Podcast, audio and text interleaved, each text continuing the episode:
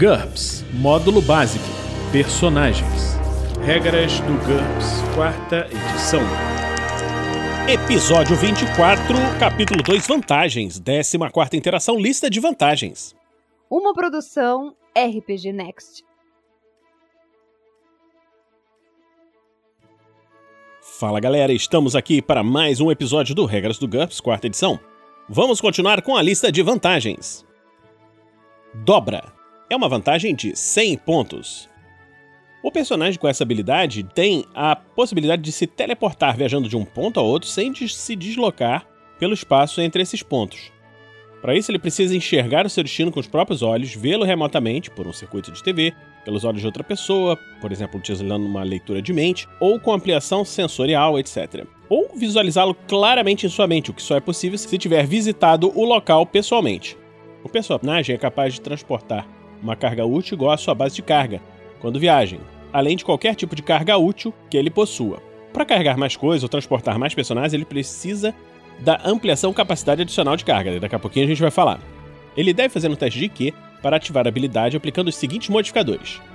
Distância. As penalidades de distância estão descritas na tabela que está na página 54 do livro. vou ler essa tabela aqui. Por exemplo, 10 metros de distância, 0 de penalidade. 20, menos 1. 100, menos 2. 500, menos 3, isso é tudo em metros. 3 km, menos 4, 15 km, menos 5, 150 km, menos 6, 1.500 km, menos 7.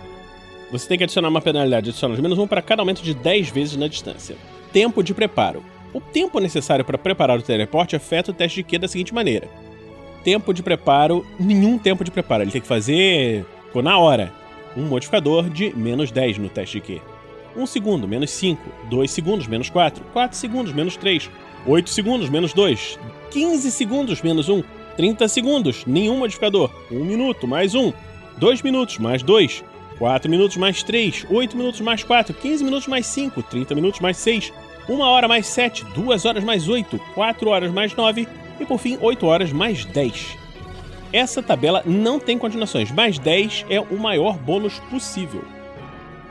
Então, se você tem essa vantagem e precisa de ter um sucesso, precisa desesperadamente, o interessante é você fazer com preparo. Ficar tempo de preparação antes de rolar o seu teste. Remoção. Se o personagem tiver um, uma visão de segunda mão do destino, o personagem recebe uma penalidade de menos 2 para cada nível de remoção. Vamos ver, por exemplo, se ele está vendo esse destino pela televisão ou pelos olhos de outra pessoa, isso dá uma penalidade de menos 2.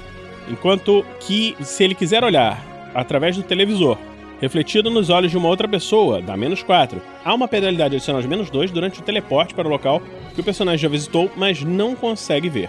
Pontos de fadiga. Aplique um bônus de mais um para cada ponto de fadiga gasto.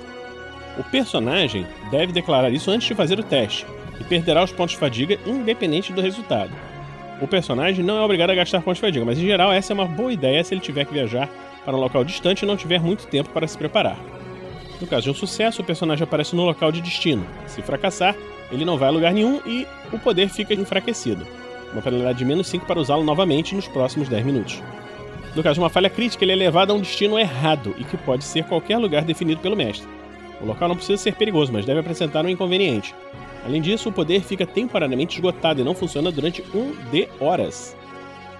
O personagem pode usar a dobra para fugir de ataques durante um combate. Uma vez por turno, ele pode realizar um teleporte para qualquer local que possa ver instantaneamente a uma distância de até 10 metros. Isso é considerado uma esquiva. Contudo, o teste de Q sofre uma penalidade de menos 10 por causa do uso instantâneo. Portanto, o personagem talvez queira gastar alguns pontos de fadiga para aumentar suas chances. Essa habilidade pode ser melhorada com a prática, gastando-se pontos para aplicar ampliações ou remover limitações. O jogador não pode aplicar custos de pontos de fadiga reduzidos ou tempo reduzido nessa vantagem. Ao invés disso, ele deve comprar confiável, que é uma ampliação que está daqui a pouquinho nós vamos falar. Com o bônus proveniente dessa ampliação, o personagem consegue se teleportar com precisão em menos tempo ou gastando menos fadiga. Aqui vamos falar das ampliações especiais desse poder. Capacidade adicional de carga. O personagem pode levar uma carga maior que sua base de carga. Se a sua capacidade de carga for suficientemente elevada, é possível transportar uma pessoa com ele, Objetos que pesam até o valor de carga leve do personagem custam mais 10%, até média mais 20%, até pesada mais 30%, até carga muito pesada mais 50%.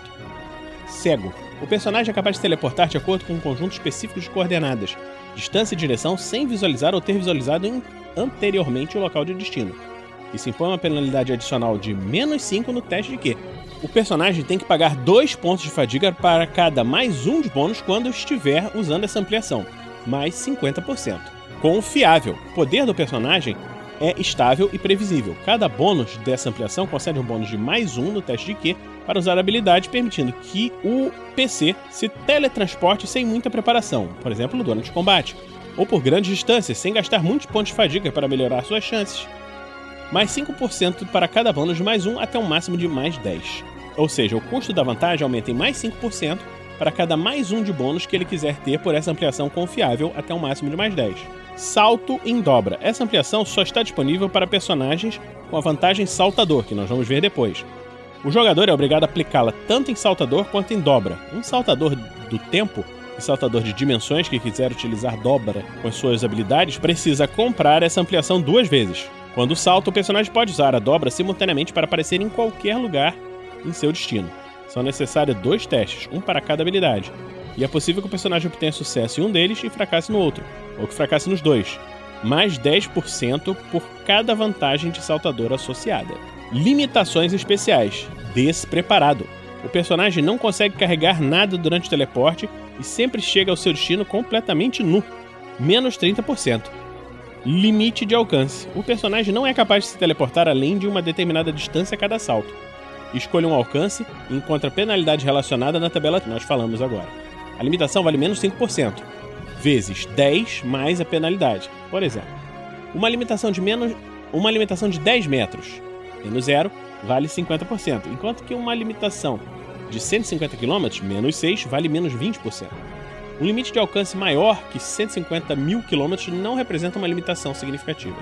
Hipersalto. O personagem se move fisicamente ao longo do hiperespaço ou do espaço de salto para viajar entre vários locais de destino. Esse tipo de teleporte instantâneo não é verdadeiro.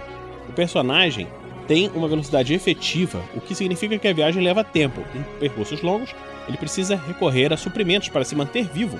Além disso, o personagem não é capaz de ativar o hipersalto na atmosfera, nem de percorrer distâncias mais curtas que um segundo luz. 280 mil quilômetros, menos 10 na. Isso efetivamente o limita a viagens espaciais.